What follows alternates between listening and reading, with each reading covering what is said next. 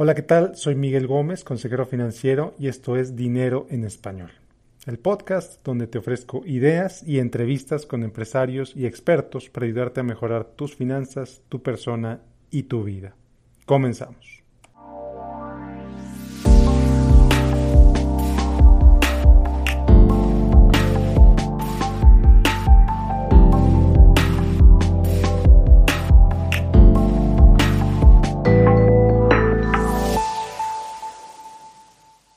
El de hoy te presento una entrevista que le hice a un verdadero rockstar de la innovación, o al menos así es como lo nombró la revista Entrepreneur en 2016. Estoy hablando de Aarón Benítez. Aarón es CEO, fundador de Grupo Verse, que tiene empresas de hardware, software, educación, internet y más. Ha sido conferencista, maestro de negocios, de marketing y de diseño en la UNAM, en el TEC de Monterrey, en Oxo y en muchas otras empresas. Es conferencista magistral, puedes encontrar su conferencia en TEDx. Es autor de tres libros. Y bueno, pues eh, lo que me gusta mucho de Aarón es que más que ser una persona que simplemente habla, él es una persona que actúa y que ejecuta de manera muy elegante. Su frase que lo define es sea audaz y sélo ahora. Y vas a ver en esta entrevista a qué se refiere con eso. Y bueno, sin más rollo, te presento la entrevista que le hice a Aarón Benítez, presidente y fundador de Grupo Verse.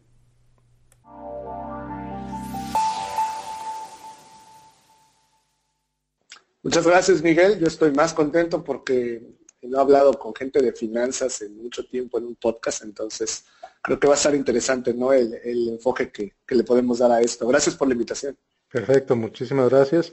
Muy bien, pues eh, Aarón, eh, primer tema que quiero tocar contigo y algo de lo que has escrito mucho en tu podcast, en tu, en tus, en tu blog y demás es tu historia de vida. Y algo que compartimos tú y yo es eh, pues los orígenes humildes. En cierta forma, pues mi papá fue taxista, tú yo creo que también. Eh, ¿Crees que los orígenes importan para determinar el éxito de una persona? ¿Qué piensas?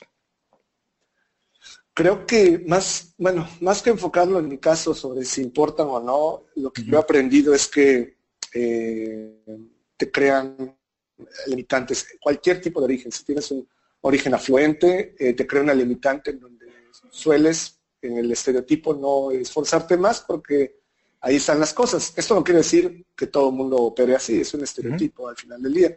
Al igual que los que venimos picando piedra desde abajo, ¿no? Eh, traemos este tonto estereotipo y estas limitaciones usualmente de tal vez no valorar el trabajo que está haciendo alguien que no comparte este background con nosotros. Sentimos que, que no nos entienden o que no han sufrido como nosotros, ¿no? Y quisiéramos que eh, toda esta gente que está intentando lograr también alcanzar eh, la cima o lo que sea, tenga que pagar ese impuesto de sufrimiento. Yo no creo, honestamente, que vaya por ahí, pero es una mentalidad que, tengo que combatir muy constantemente, ¿no? Saber que no todos podemos llegar del mismo origen que mencionas.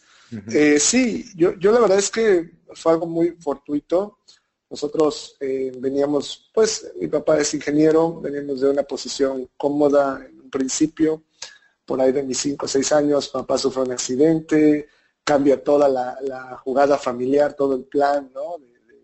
Pues eh, conmigo sobre todo, que soy el, mayor, y pues tenemos una época muy larga, 15 años, 20 años de, carestías, eh, que en retrospectiva creo que podríamos haber atacado con lo que ahora propongo, ¿no? Que es esto de, una mentalidad más de, alto desempeño, menos drama, etcétera.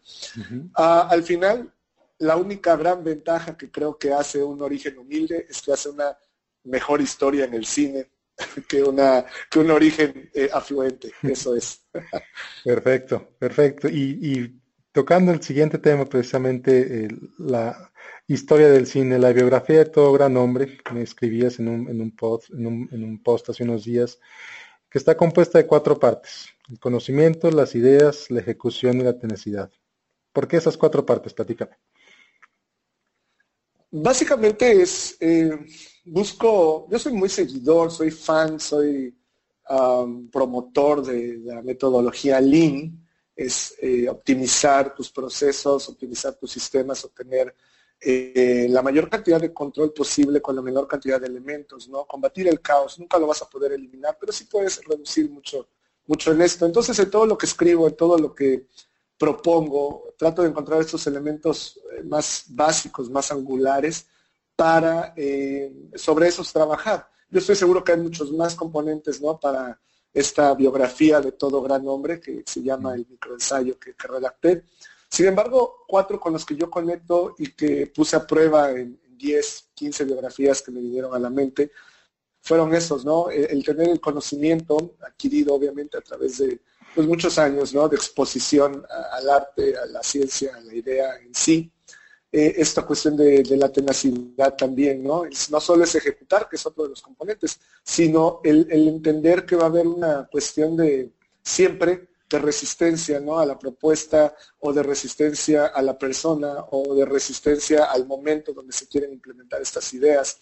Entonces, todo gran hombre ha tenido que pasar por estos eh, cuatro bloques y de alguna manera lo que, lo que yo encuentro es que hoy en día muchas de estas personas que aspiran a ser grandes hombres están enfocándolo mal. Eh, ponía yo en este microensayo que se están preocupando por el diseño de su barba, se están preocupando por los lentes hipsters que van a usar, se están preocupando por verse eh, bien en Instagram, por cosas que no digo que no ayuden, no digo que no puedan impulsar, no digo que no tengan cierto valor, pero no van a hacer que nos volvamos locos por sus biografías entre 300 años. Entonces, eh, de alguna manera, bueno, lo que quise poner allá afuera con este microensayo es, hey, estos son unos bloques básicos que han demostrado con miles de años detrás de ellos que si lo seguimos nos van a permitir tener más relevancia en el futuro. Ok, ok, muy bien. Y creo que uno de los puntos más importantes de esos cuatro es la ejecución, la bendita ejecución. Y creo que, creo que hay un, un en estos tiempos, no sé si siempre, una tendencia, una idea de leer tanto como puedas, de exponerte a tantas ideas como puedas, de pensar que simplemente por el hecho de exponerte información tu vida va a cambiar. ¿Por qué no ejecuta la gente? ¿Por qué no ejecutamos? creo que esto es muy, muy psicológico. Eh, creo que siempre en todo, en negocios, en nivel personal, a nivel profesional, siempre regresamos a casa. ¿Cómo es esto? Bueno, ayer platicaba con uno de los managers de una de las empresas, ¿no? Y le pedía yo que dejara de ir tanto a una de las oficinas que tenemos en provincia, en México, que se enfocara más en, tenemos oficinas en Ciudad de México, le digo, tienes que estar más, tu mente y tu cuerpo tiene que estar más allá. Salte de aquí, llevas ya dos, tres años viniendo a esta oficina, eh, trabajando con la gente aquí, pero esto es una ejecución muy baja, de, que no nos está llevando tal vez a, los puntos de networking que necesitamos para vender más, proponer más, etcétera. Y comento esto porque eh, lo opuesto a la ejecución no es la, flojera o, o, estar sentado en casa sin hacer nada, ¿no? Es inseguridad.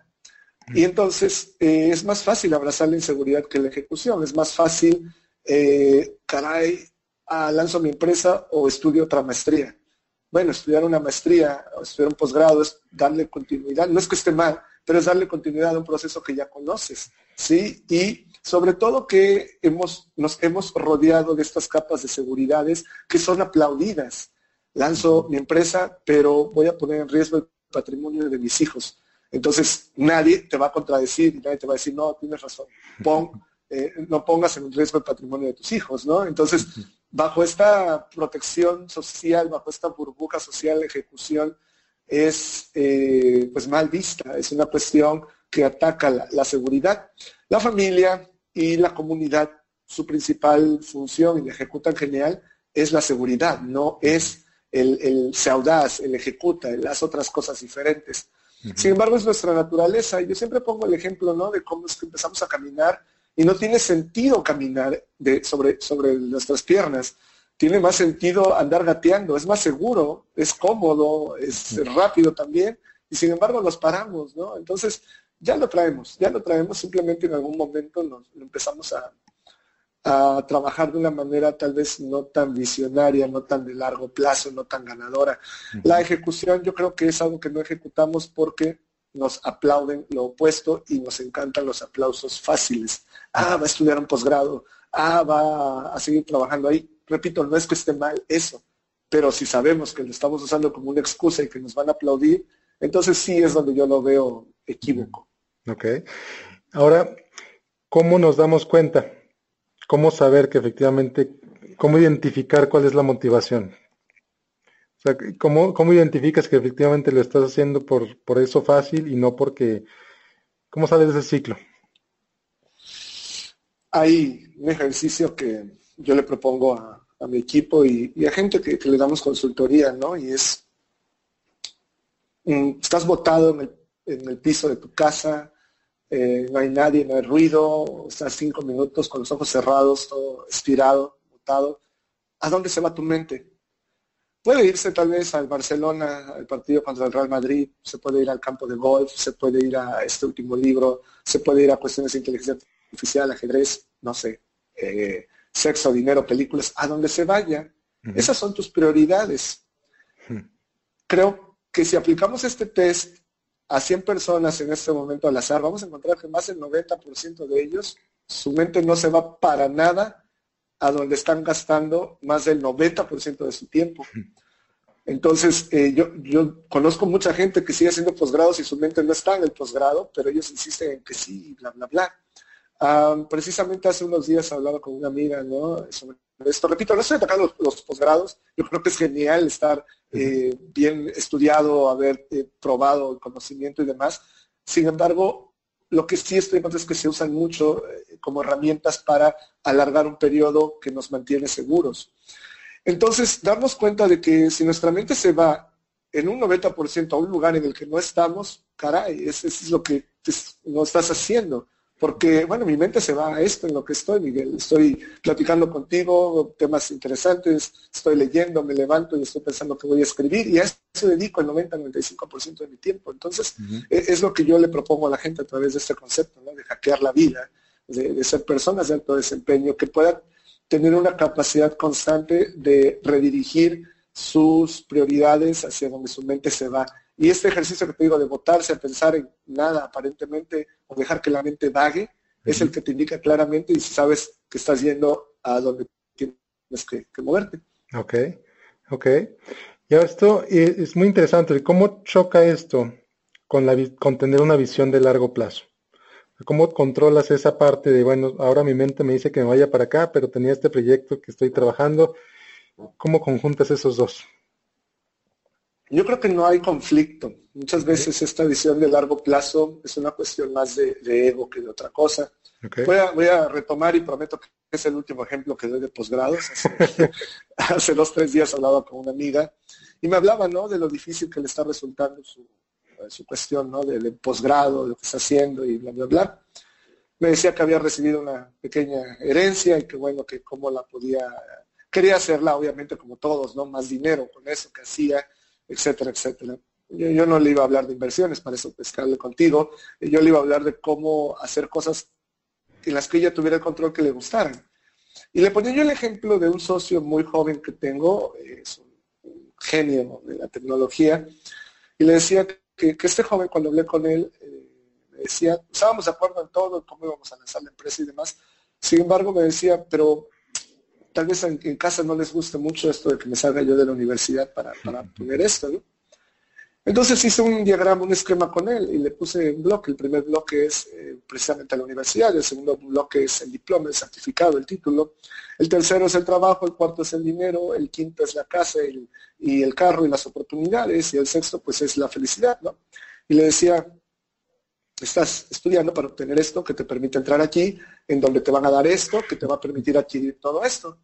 Eh, ¿Es correcto? Ok, sí. Bueno, ¿qué pasa si y le puse una línea? Te saltas de este cuadro y le mostré la línea hasta donde están las oportunidades y la felicidad. Te saltas hasta esto. Entonces nos ciclamos muchas veces y creemos, eh, le decía yo a ella, estás estudiando, a mi amiga le decía yo, sí, estás estudiando la maestría por una cuestión realmente de largo plazo o por una cuestión que en ese momento te hace sentir seguro, segura, y eh, a la que no sabes ya, ya detener, ya parar.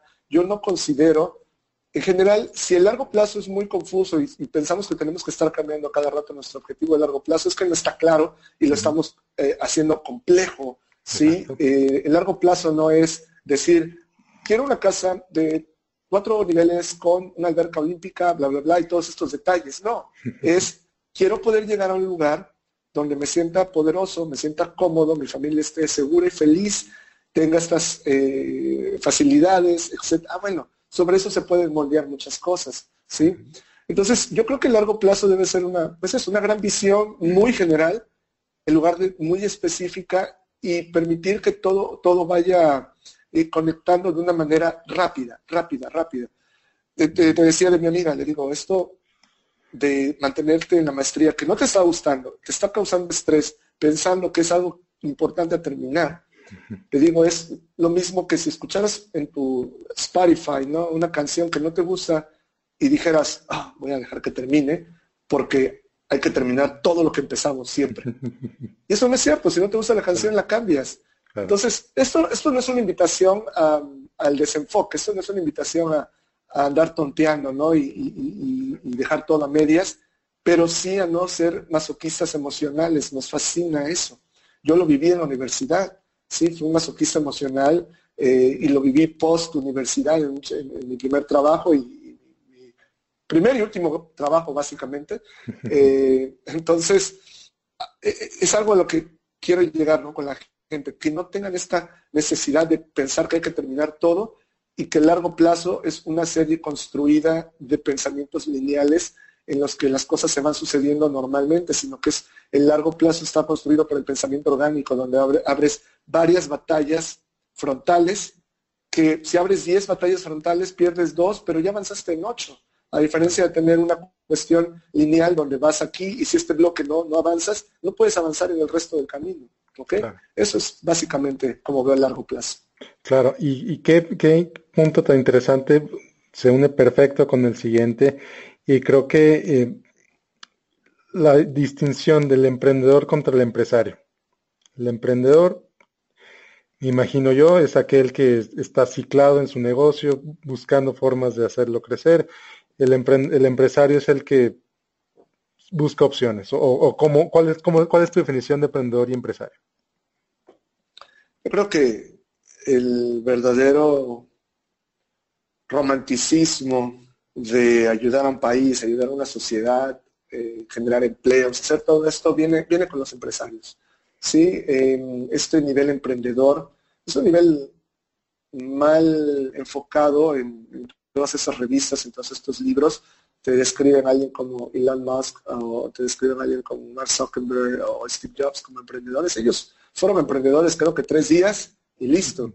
O sea, pasaron por ese periodo muy, muy rápido porque, eh, y el ejemplo son todos ellos, Elon Musk, Steve Jobs, Mark Zuckerberg, lo primero que hacen una vez que ven que su idea está siendo validada es correr a inversión institucional, es correr a obtener este apoyo de capital eh, genial, capital fuerte, capital inteligente, capital que te trae no solo el dinero, sino eh, consejeros, te trae una fortaleza en el mercado que te permite realmente ejecutar ¿sí? de forma influyente en la economía, en la sociedad. Eh, esto es un trabajo intelectual y emocional muy duro, porque no vas a estar lado a lado con tu gente, desvelándote cuatro días seguidos, haciendo tres líneas de código como viste en la película de Social Network. Tampoco vas a estar eh, motivando ¿no? a cada uno, sí, vamos equipo eh, con el meme que les mandas en el grupo de WhatsApp. Eso es bonito, está bien, qué bueno que pases por eso, pero es dos días y listo, de ahí saltar al modelo empresario. El modelo empresario es donde está la, verdadera capacidad de eso que mencionábamos eh, en la plática antes de iniciar el podcast, ¿no? De, influir en una sociedad, de poder generar empleos estables, de, crecer y crecer. Sin embargo, dado que los empresarios tienen muchísimo tiempo en circulación, pues no es tan romántico, no es tan apetecible, no se casa con esta mentalidad millennial de fama rápida, de sexiness, de, exposición en las redes tan, tan geniales. Pues a lo mejor tristemente todavía tenemos en mente muchos eh, modelos empresarios de la vieja guardia que andan de traje todo el tiempo, no es que esté mal andar de traje, yo raramente ando de traje, pero eh, eh, pensamos en esas personas de 60, 70 años, ¿no? Que, que no nos, wow, no nos vuelven locos. Y, cuando vemos a alguien que es un empresario, pero tiene una imagen distinta, como repito, Steve Jobs, Mark Zuckerberg, Elon Musk, pues decimos, ah, son emprendedores, tratando de decir, son diferentes a esos que son empresarios, pero no, ellos son empresarios, están al frente de imperios, no dependen las empresas de ellos en el sentido de que no vayan a hacer dinero si no están seis meses ahí, etcétera, etcétera. Entonces, mi definición es que esto de emprendedor es muy romántico, pero dentro de cada categoría hay muchos niveles y es como decir ingeniero.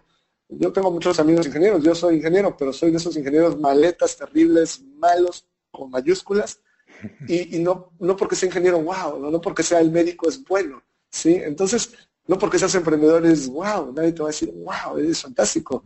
Hay emprendedores de altísimo nivel, geniales, que están a la de ser empresarios, y hay, lo peor, muchísimos emprendedores de bajo nivel que no saben que son emprendedores de bajo nivel y que creen que están en, la parte del sueño correcto, ¿no? Y, lo único que van a tener es, es frustración. Entonces, pues es moverse, entender en dónde estoy, qué estoy haciendo, y, la diferencia, pues, o, la, la visión, el objetivo es tírale a tener esta influencia verdadera acá, porque es lo que los países eh, de Latinoamérica necesitamos, ¿no? El, estar, eh, estamos más empresarios, no más emprendedores. Tenemos muchísimos emprendedores, estamos más empresarios de nuevas generaciones, de alta calidad, enfocados, y ya me parece me parezco solo político, pero es la verdad, es lo que creo que, necesitamos. Entonces, para mí, eh, la definición de empresario está cambiando, creo que es alguien que está buscando influencia a largo plazo en negocios buenos para la sociedad y eh, pues inspirar a través de su marca personal. Ok, muy bien. Y veo eh, mucho de lo que tiene que ver, mucho de lo que define a una persona de alto desempeño, con una persona de bajo desempeño, con lo que, como usando la terminología que tú, que tú estás popularizando, es esto de lo micro como señal de lo macro.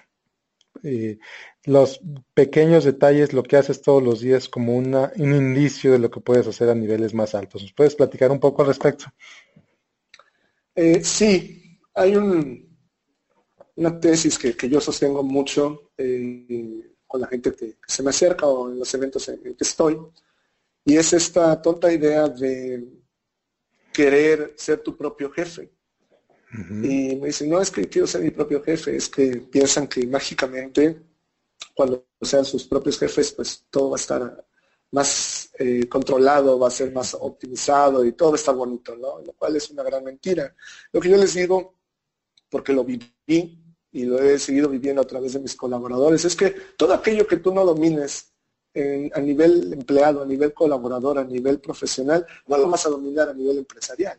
¿sí? Si esta persona que colabora contigo en la oficina te hace enojar fácilmente, este otro te desespera y al que tienes a cargo nunca ha subido de puesto en los últimos cuatro años porque pues no lo, explotas, no lo llevas a un nivel superior, ¿qué te hace pensar que cuando abras tu empresa, si llegas a conseguir capital, alguien tiene fe en ti de alguna manera, te a, vas a poder desarrollar a tu gente? Mi trabajo principal eh, al frente del Grupo Versa como director general es estar consiguiendo capital, ventas y desarrollar gente. Si no estoy haciendo eso, no sé qué demonios estoy haciendo. Entonces, em, yo creo que mucha gente quiere seguir trabajando con una mentalidad anacrónica de que las cosas se hagan grandes con base en su esfuerzo individual. Y eso es lo peor que podemos hacer en esta economía, en esta sharing economy. Si no puedes ser grande con tu esfuerzo individual. Yo no puedo crear un grupo verse porque yo sea guapo o rico o inteligente. Mark Zuckerberg no puede crear un Facebook sin una Sheryl Sandberg y los otros miles de colaboradores programadores que tiene. Steve Jobs igual, etcétera. Entonces, mucha gente si lleva este paradigma de la universidad donde su calificación estaba basada en su esfuerzo individual al trabajo, continúan así, se frustran porque entonces ya las cosas no dependen nada más de ellos. Y pues, sobre todo, por ejemplo, quienes estudiamos ingeniería, tenemos un ego altísimo, muy tonto. Entonces llegamos a, la industria, a la fábrica, y para nosotros toda la gente es tonta, porque ah, es que no entienden el sistema ARX 8204 Plus, ¿no? wow, entonces son los pi, ¿no? Lo que sea, porque yo sí lo entiendo, ellos no, no son ingenieros como yo, ¿no? Y este ego tonto nos impide ver que las personas son los sistemas más complejos y que si dominamos eso, podemos ponernos encima de organizaciones. Básicamente, bueno, es entender que si tú en tu oficina, en tu trabajo, tienes que enviar, y puse un texto hace algunos meses de esto, y le fue muy bien el texto, tienes que enviar una cotización, tu jefe te pide una cotización de tal cosa, tú vas, buscas al proveedor, te mandan la cotización y se la reenvías, eso es lo peor que puedes hacer. ¿sí? Tú tienes que hablar con 10 proveedores, hacer un análisis, mandarle una hoja de Excel con tres opciones, las mejores, y tu recomendación personal resaltada en verde fosforescente, ¿sí? dándole eh, aparte cotizaciones de productos relacionados.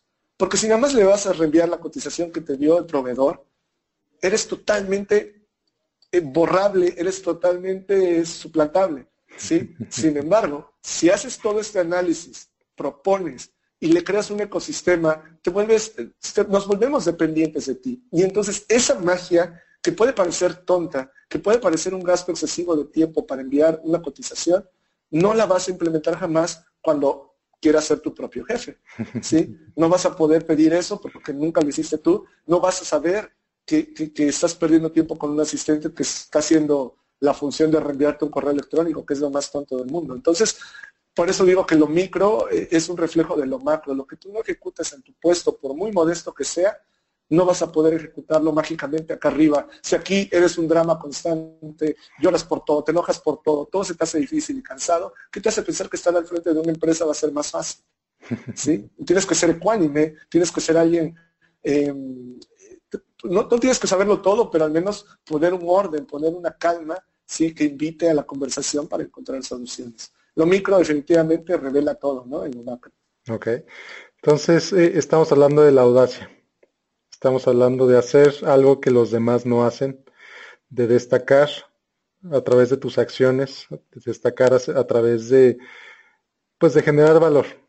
Empezando desde tu jefe, a lo mejor en tu casa también, mejor con tus amigos, con tus compañeros de trabajo. Pero uno puede pensar, bueno, ser audaz también es, es cansado, ¿no? ¿Por qué debería ser audaz? Ahora que mencionas esto de los jefes, ser audaz, yo no, quisiera que, se fuera como un concepto en donde hay que arriesgarse a lo tonto o, hacer tonterías o, parecer inmaduro. Es simplemente pensar de una manera que a ti te haga sentir cómodo y que sabes que está a tu alcance para ejecutar. Te voy a poner el ejemplo. Cuando ah, algo que a mí me ayudó mucho para entrenarme a ser emprendedor y luego empresario es y ha sido agregar mucho valor a todos los niveles en los que, con los que interactúo, ¿no? Al nivel que está pues, con el mío, a la gente que apenas viene y a los que están arriba de mí. Raramente pensamos en términos de agregar valor a los niveles superiores, porque pensamos que si ya están ahí arriba, pues ¿para qué les voy a agregar valor? Y te lo voy a poner así, en la universidad, ¿cuándo pensarías tú como alumno en realizar tu proyecto y presentarlo de una forma que al maestro le cause la menor cantidad de problemas para entenderlo y revisarlo, ¿sí? Y que eso pues optimice su, su tiempo de calificación de tareas. Tú no estás pensando así, tú estás pensando en cómo terminarlo lo más rápido para ti ¿sí? Y obtener la mejor calificación para ti. Pero si aparte de pensar así, estás pensando en cómo agregarle valor a tu maestro, ya te estás entrenando para afuera cómo agregarle valor a tu jefe. Y cuando estés como empresario, cómo agregarle valor a tus inversionistas, a tus socios, a tus eh, clientes. Entonces, eso es un entrenamiento que yo considero audaz, porque si vas y le dices a tus amigos en la universidad, oye, fíjate que en lugar de ponerle todas estas 800 eh, hojas de teorías sobre este proyecto del maestro, lo hice en dos hojas en PDF y con unos gráficos y, ay, pagué tanto porque me ayudaran a que se vieran así profesionales. ¿Qué te van a decir tus amigos? Te van a decir qué tontería, qué arriesgado, no lo pidió así el maestro, eh, etcétera, etcétera. Eso es ser audaz, el que te digan qué tontería y que tú sepas que no, no lo es. Sin embargo, pues no voy a obtener un aplauso inmediato, pero el resultado es, eh, hay un upside enorme en esto, ¿no? ¿Qué pasa conmigo? Empiezo ah, con Waterhouse, es mi primera empresa, es un centro de, idiomas y habilidades que tenemos eh, ya varias sucursales en el país. Y eh, comenzamos a, dominar el proceso, cómo vender, cómo obtener eh, prospectos, cómo saber el número de, bueno, la cantidad de entrada que vamos a tener de dinero, etcétera, etcétera. ¿no? Terminando ese proceso, dos años, dos años y medio después, que fue muy, muy difícil, la verdad, viniendo yo de, un background pues no enfocado a negocios, no, teniendo muchas ideas claras. Eh, una vez que lo domino, pues abro otras tres empresas. Todo uno me dice, ¿por qué? Y es lo que te comentaba hace rato, el pensamiento de abrir varios frentes al mismo tiempo. ¿sí? Y después de esas tres abrí otras cuatro y bueno, pues ya tenemos ocho, ¿no? Genial. Entonces me tengo que inventar algo para coordinar todo eso y me invento Grupo Verse como una holding arriba de todas estas empresas. Sin embargo, esto es ser audaz de una manera en que yo sé que ya dominé los principios de una empresa en cuanto a recursos humanos, en eh, cuanto a ingresos, egresos, marketing, ventas, sistemas. Bueno, eso es replicable en otras áreas que a mí me interesan. No me estoy metiendo a empresas de acuacultura en las que no sé nada, la verdad no me interesa, o empresas de finanzas que no sé nada, ahora en este momento no me interesan. Entonces me meto a cosas que me siguen interesando, software, tecnología, eh, una cuestión editorial, etcétera. Entonces, eso es ser audaz, el abrir varios frentes en los que tú te sientes cómodo, en, lo que tú, en los que tú te sientes cómodo, tienes aspiraciones y donde sabes que ya dominaste ciertas cosas previamente que te permiten aplicarlo ahí. Lo tradicional o lo correcto, entre eh, comillas, sería, ya dominé un negocio, voy a abrir otro. Ya que domine estos dos, abro un tercero. Y así, ese pensamiento lineal es lo que la audacia ataca, básicamente. Ok, perfecto. Y ahora, ¿cómo transferirías este pensamiento abierto, eh, no lineal? Por ejemplo, es muy probable que nos vayan a escuchar alguien que está trabajando en su cubículo, alguien que está camino a su trabajo. ¿Qué es lo, lo primero que tiene que hacer alguien para empezar a ser audaz? Alguien que no está acostumbrado a vivir de esta manera. Entender que somos, tenemos una adicción a los aplausos fáciles tenemos la adicción al aplauso en la red social donde nos dan un like. Tenemos la adicción a que nos digan, oye, qué bien se te ve esa camisa. O, wow, qué bonito carro te sacaste eh, a crédito.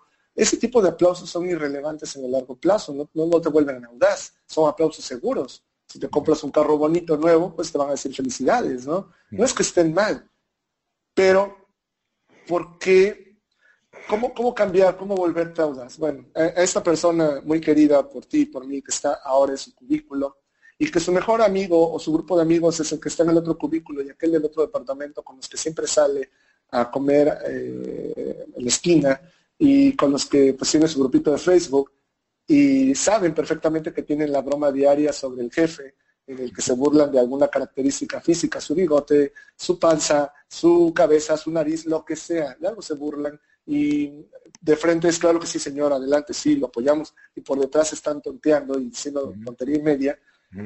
Eso es la audacia, dejar de hacerlo por un momento y entender, una, que no tienes el salario ni la influencia de esa persona, y que estarlo atacando por detrás, pues no te va a llevar a eso, definitivamente, estudialo.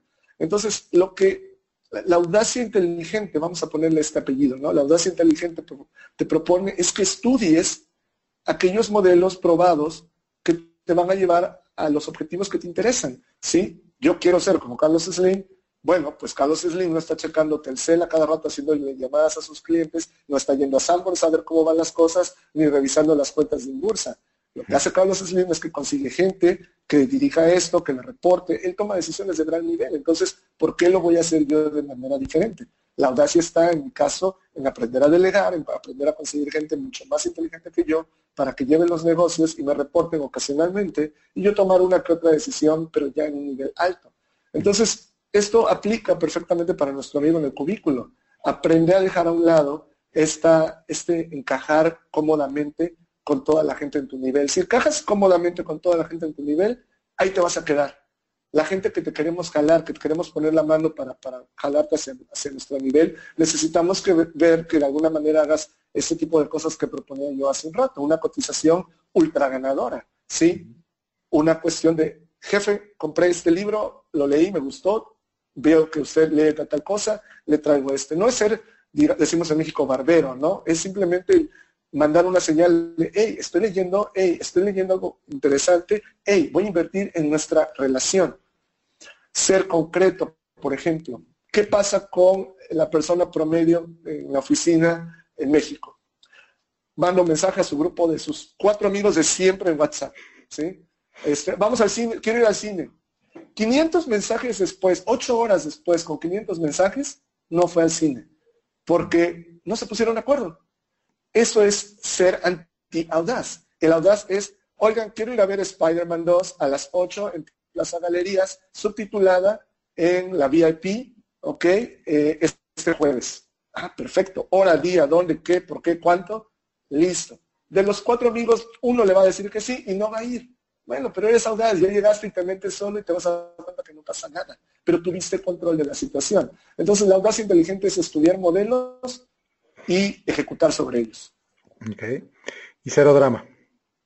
Sí, es básicamente lo que es lo que he notado en los niveles altos de empresarios. No quiere decir que todos sean cero dramas, pero básicamente pues no se van a estar jalando los eh, cabellos ¿no? cada segundo por alguna mala noticia o, se van a quebrar fácilmente por cualquier cosa. Creo que esa es la diferencia. Mucha gente cree que para ir subiendo necesitas más cuestiones técnicas a tu favor. No es que esté mal, ayuda a la parte técnica, pero la parte psicoemocional es la, es la más importante. Queremos piedras emocionales acá arriba, no en el sentido malo, ¿no? De que no sientan, sino que sean imperturbables. Okay. Y creo que en esto ayuda mucho la filosofía estoica. Algo que gente que escribió hace dos mil años, Marco Aurelio, Epícteto, que por algo siguen aquí, por algo están empezando otra vez a estar de moda, en, hay muchos libros nuevos. ¿Qué opinas de esto? ¿Qué opinas del estoicismo y de, esta filosofía? Creo que eh, tú y yo somos grandes lectoras de, Tim Ferriss. Eh, tipazo que invito a, toda tu audiencia que lo, siga también. Tim Ferriss fue quien hace ocho años aproximadamente me metió a este mundo. Ponerle un nombre, algo que estaba yo buscando, ¿no? Que era eh, cero dramas, tener un, sistema operativo personal, ¿no? Para saber cómo comportarte, cómo, cómo actuar, darte cuenta que al final nada, es muy raro que algo de lo que estemos viviendo sea nuevo. Nos encanta hacer dramas por cosas que han sido probadas una y otra vez y para las cuales hay modos de respuesta predeterminados de alto desempeño y de bajo desempeño. Entonces, eh, yo lo que admiro de la filosofía estoica es que es muy minimalista. Es una cuestión de, ok, pasó todo esto, todo esto, ¿por qué no lo enfocas así? Es lo que te dice. ¿Por qué no intentas esto?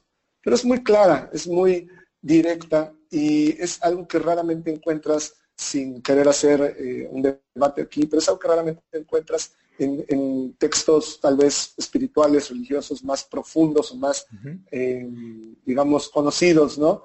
Eh, la filosofía estoica, pues básicamente es una serie de pasos muy elementales y obvios, tan obvios que resultan invisibles para la mayoría. Entonces, yo estoy fascinado, yo soy fan de, Seneca. Seneca engloba el tipo de persona que me gustaría dentro de cinco vidas lograr ser eh, tipo sabio, un tipo enfocado, un tipo duro, sí, porque de cara enfermizo, y tú no lees en sus cartas eh, que esté, es que me duele la espalda, y me duele esto, y el tipo, pero tenía unos dolores muy, muy difíciles de, soportar, y sin embargo, pues eso, estoico.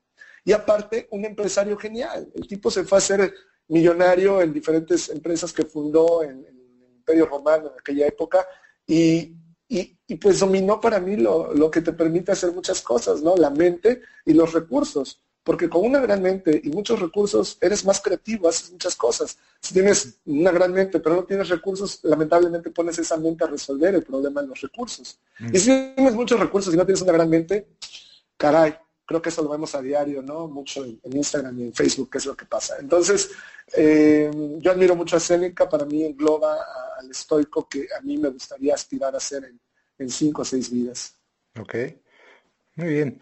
Creo que eh, conforme se va popularizando este tipo de ideas, conforme se va, eh, pues el mundo está avanzando a pasos agigantados.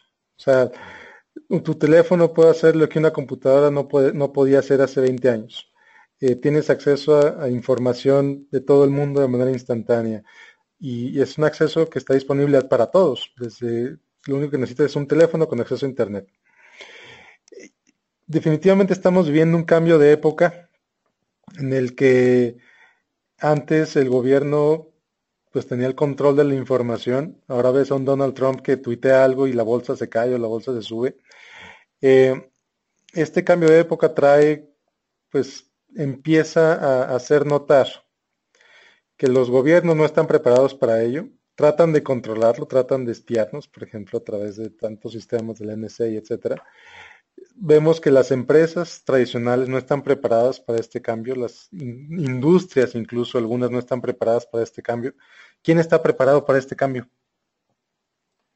Yo creo que hablábamos del estoicismo hace, hace un momento, ¿no? Y hablabas de la sabiduría milenaria que, ofrecen, ¿no? La guía milenaria que ofrecen Marcos Aurelio, ¿no? Y, y Séneca y demás. Y yo creo que en esto es igual. Sigue preparado aquel que está haciendo un networking genial, aquel que está leyendo cosas profundas y el que está ejecutando constantemente. Esa es la persona que, que se está comiendo al mundo hoy en día. Eh, algo que nos ocurre mucho en Latinoamérica es que nos fascina entusiasmarnos por lo superficial y decimos, voy a poner un ejemplo tal vez muy drástico, no quiero eh, ofender a nadie en tu audiencia, pero leemos Padre Rico, Padre Pobre y sentimos que Dios bajó a hablarnos y decirnos, wow, ¿no? Ya está ya está todo resuelto en mi vida, que, ya entendí los cuatro cuadrantes, ya entendí la carrera de la rata, activos, pasivos, etcétera. Está bien, yo no digo que no. El problema es que quienes sabemos de, literatura, no porque hayamos estudiado eso, sino porque hemos leído miles de libros y, hemos platicado con gente que, está en otros niveles, sabemos que eso es lo más bajo de lo más bajo. ¿Por qué es tan masivo, padre rico, padre pobre? Porque es muy simple. Es entonces, por definición, lo opuesto a una lectura profunda. Está bien como punto de partida. El problema es que se ocupa como punto de referencia o, u objetivo y ahí nos quedamos. Entonces, al no ejecutar lecturas profundas, nuestra mente no desarrolla conexiones más eh, fuertes que nos lleven a, estas ideas innovadoras. creemos que ya leemos Padre Rico, Padre Pobre y wow, cuando tal vez si leyéramos eh, Zero to One de Peter Thiel, por ejemplo, o cosas más eh, novedosas en estos mundos empresariales y que están en inglés y que acaban de salir hace unos meses, nos daríamos cuenta ¿no? del abismo, de la brecha que existe entre lo que nos está entusiasmando y lo que realmente nos va a hacer tener resultados fantásticos. Vamos a suponer, y bueno, muchas cosas sirven, ¿no? De padre rico, padre pobre. El problema es que en México la gente lo lee, dicen, wow, sí, está bien, la casa no es un activo, es un pasivo, ok, perfecto. Cierran el libro, dicen, wow, leí padre rico, padre pobre, corren a firmar la casa que les está dando el gobierno para pagar en 30 años, casi quitándoles la mitad de su salario. Aunque el libro les acaba de decir, no hagas eso. ¿Sí? Es decir, hay mucha gente que lee cosas, y más ocurre con la gente que lee cosas ligeras, que ejecuta así, ligeramente. Ya leí esto, así está bien. No, pero es que si no voy a aprovechar la, oportunidad de sacar esta casa. No estoy diciendo que esté mal el crédito del gobierno en esto, pero en una economía, en una como la que vivimos, casi nadie ha hecho los números, pero ya muchos se están dando cuenta que rentar es, es, una cuestión tan ganadora como antes se veía tener este gran patrimonio de una casa, ¿no? Eso es audacia, regresando también al tema, ¿sí? Porque, ¿qué te va a decir tu papá, tu mamá, tu abuelo y todos a, tu alrededor? Qué tontería, no estás dejando un, patrimonio. Bueno, ok, eh, hay muchas maneras de enfocar esto. Mi punto es, ¿quién se va a comer el mundo? ¿Para quién es el mundo? Para la gente que está ejecutando sobre ideas profundas ¿sí? Y agregándose, insertándose a una red cada vez de más alto nivel en lo intelectual y en lo emocional. Van de la mano usualmente. No, no, no es 100% seguro, pero usualmente mucha de la gente que yo conozco, que respeto intelectualmente, tiene también una inteligencia emocional alta, ¿sí? que le permite eh, conectar y, son muy abiertos, comparten, te dicen, estoy leyendo esto, tienes que hacer esto, tienes que conocer a tal persona, eh, tienes que venir a esto y pues es cuestión de movernos nada más. De la misma manera y con el mismo entusiasmo que queremos ir a un partido del Barcelona, pues ¿por qué no con la misma, el mismo presupuesto y la misma, el, mismo entusiasmo e intensidad vamos a platicar con una persona que nos dio dos horas de su tiempo para irlo a visitar en su ciudad y en su oficina y que sabemos que nos va a dejar mucho más que, bueno, haber visto el gol de Messi, que está muy padre, pero ya hay muchos en YouTube. Exacto, exactamente. Y es audacia a todos niveles, audacia en todo el tiempo. Eh, yo soy padre de familia, tú eres padre de familia. ¿Cómo le transfieres eso a tus hijos? Es una cuestión constante en mi mente. ¿Qué demonios va a pasar con mi familia? ¿no? Que sigue en las siguientes generaciones. Tengo esta obsesión. No sé por qué constantemente, ¿no? Yo, lo primero es, yo no quiero que mis hijos tengan esta carga hijos cuando escuchan esto, es en serio, ¿eh? no quiero que tengan esta carga eh, emocional de, tener que llevar las empresas de papá. Eso se me hace, digo, si se da y les gusta y se entusiasman y quieren, perfecto, va a haber facilidades para ello, debe haber alguna ventaja, ¿no? ser el hijo del fundador, pero, pero yo no quiero eso, porque lo he visto en más de una ocasión, ¿no? El que es que yo construí todo esto, ¿cómo no lo va a tener mi hijo o mi hija? Y es un impuesto emocional muy grande. Cuando yo eh, estoy construyendo una riqueza para nosotros que no habíamos tenido jamás en la familia, en generaciones, esto no había existido una capacidad de, no estar preocupados por el pan de mañana. Entonces, e, esta generación que viene, en mi caso, eh, con, mis hijos, pues yo ya no quiero que estén preocupados por el pan de mañana. Quiero que estén preocupados en cómo van a agregar belleza al mundo. ¿Sí? No, yo quiero ser poeta. Pues sé poeta, sé de los buenos, ¿sí? Quiero pintar, pinta. Ser futbolista, genial. Ser futbolista, bailarín, no, hay problema. No estemos pensando en términos económicos únicamente. Ahora, es muy complicado, creo yo, el tratar de eh, llevarlos por, un camino predeterminado, pensando que tal universidad o, tal forma de educación es la correcta, porque pues, lo dicen los grandes pensadores, ¿no? Y estoy seguro lo habrás leído también. O sea, nadie sabe qué demonios viene. Exacto. Y sin embargo, queremos mandarlos a escuelas que nos dicen cómo se tienen que preparar para el futuro. Es, y, les dan clases personas eh, anacrónicas, literal. Entonces, yo lo enfoco así. Lo mismo que hice con con esto de biografía de, los hombres grandes, trascendentales, pues cuáles son los mínimos elementos que tengo que taladrar durante mucho tiempo para que les sirvan como precursores de un, castillo personal que van a construir. Bueno, nuevamente, lectura profunda. Mis hijos ven libros por todos lados, me ven leyendo, me ven hablando de esto todo el tiempo. Es imposible que no ejecuten sobre ello en algún punto. ¿sí? Mis hijos me ven moviéndome, me ven viajando, exponiéndome, invitando gente, haciendo ese tipo de cuestiones como ahorita en entrevista. Eso es algo que quiero que ellos tengan, que sepan exponerse al mundo, moverse, estar activos. La otra es la actitud. Trato de, digo, no soy perfecto, pero me enojo muy poco y trato de que vean la personalidad agradable que ellos pueden emular ¿sí? Eh, fácilmente si se lo permiten. Es muy fácil ser arisco, es muy fácil ser, eh, tener un gesto adusto, es muy fácil el, estar desconfiando de todo el mundo, pero ¿por qué no enseñarles algo que lo personal a mí me ha ayudado? Yo confío muchísimo en la gente porque confío muchísimo en mí. Entonces yo pongo a un colaborador a cargo de un proyecto grande y confío tanto en mí que sé que si le sale mal y lo hace mal, no, digo, me pregunto en palabras más groseras, pero me pregunto, ¿acaso soy tan tonto que no voy a poder componer esto? ¿No voy a poder eh, realmente corregir el rumbo? Entonces, eso es lo que trato de que ellos vean. Tres, cuatro, cinco bloques fundamentales. Para mí la escuela a la que van y a las que van ahí no son fundamentales. Los veo como puntos donde van a hacer networking, aprenden a no estarse golpeando, aprenden a no, digámoslo así, a, no odiar por odiar o pelear por pelear o hacer damas. Lo veo como una cuestión del club social más que otra cosa. No estoy dejando en manos de ninguna escuela la educación de mis hijos. Mis hijos ven lo que yo veo, hablamos de cosas interesantes y al final, pues, ¿por qué voy a dejar en manos de otros un experimento social que yo sé que va por un camino diferente a lo que están proponiendo?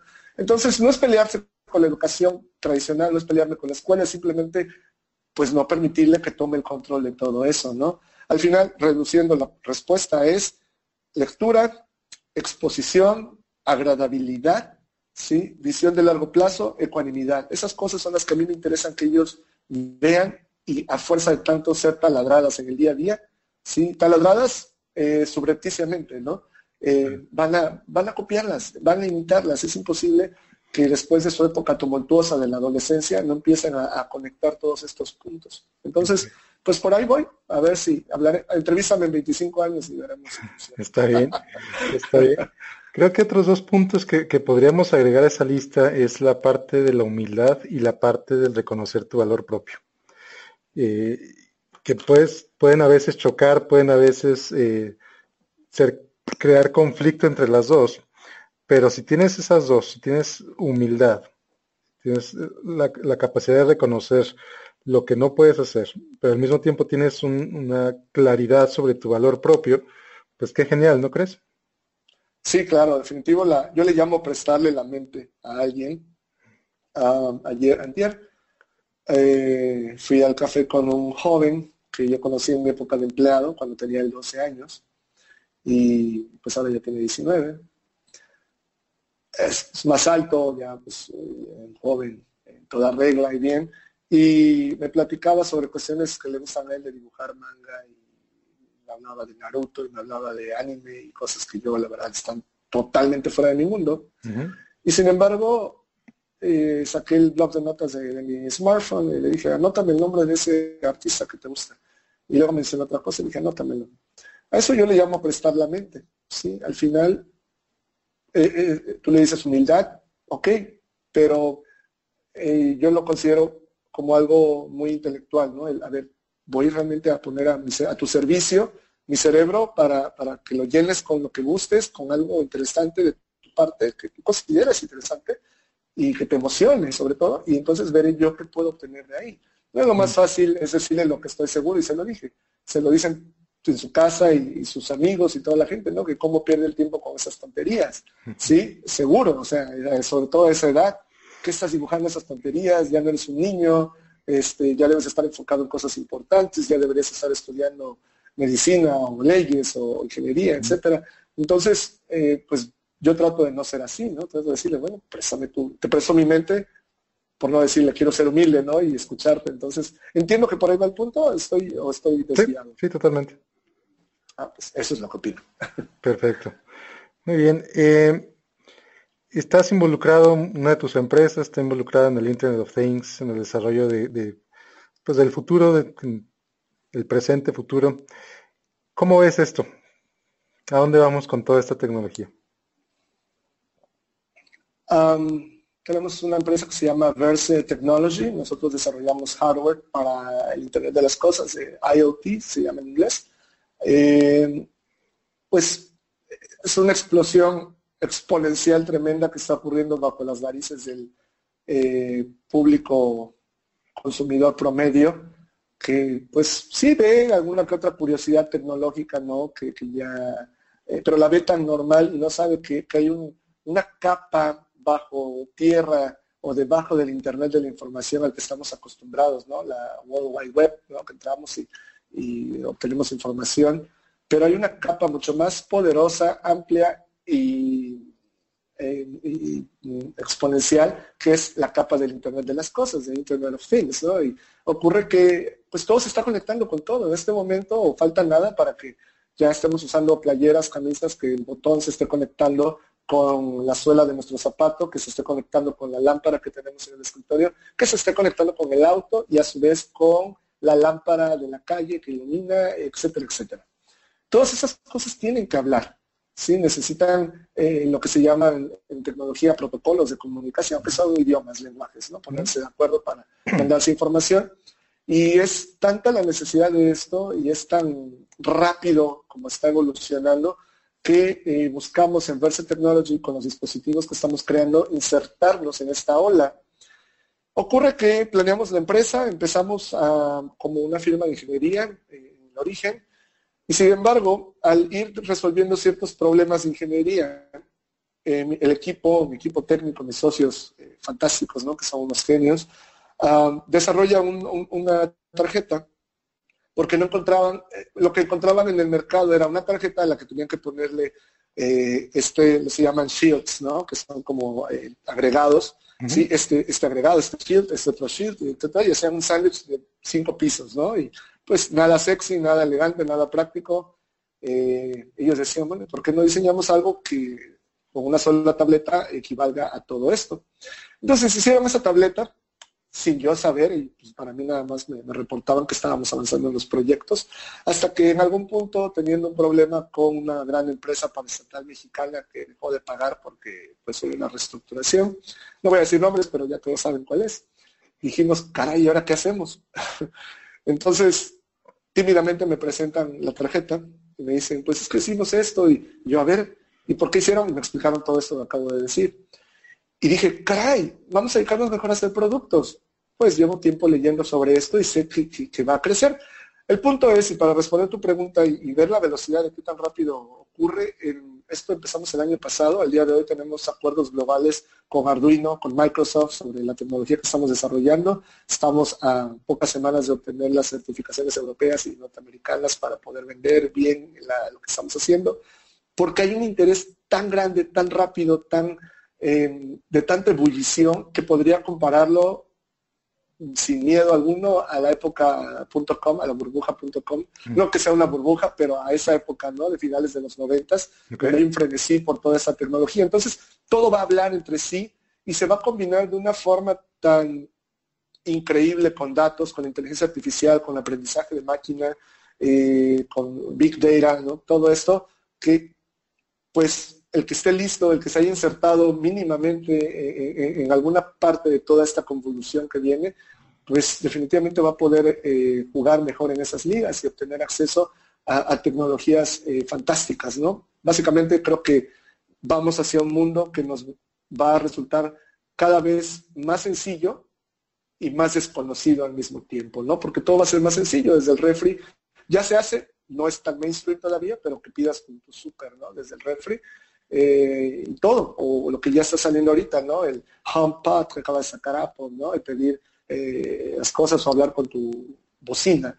Entonces, el futuro es un desorden sexy. Eso es lo que Interesante descripción. Creo que muy, muy, muy aplicable.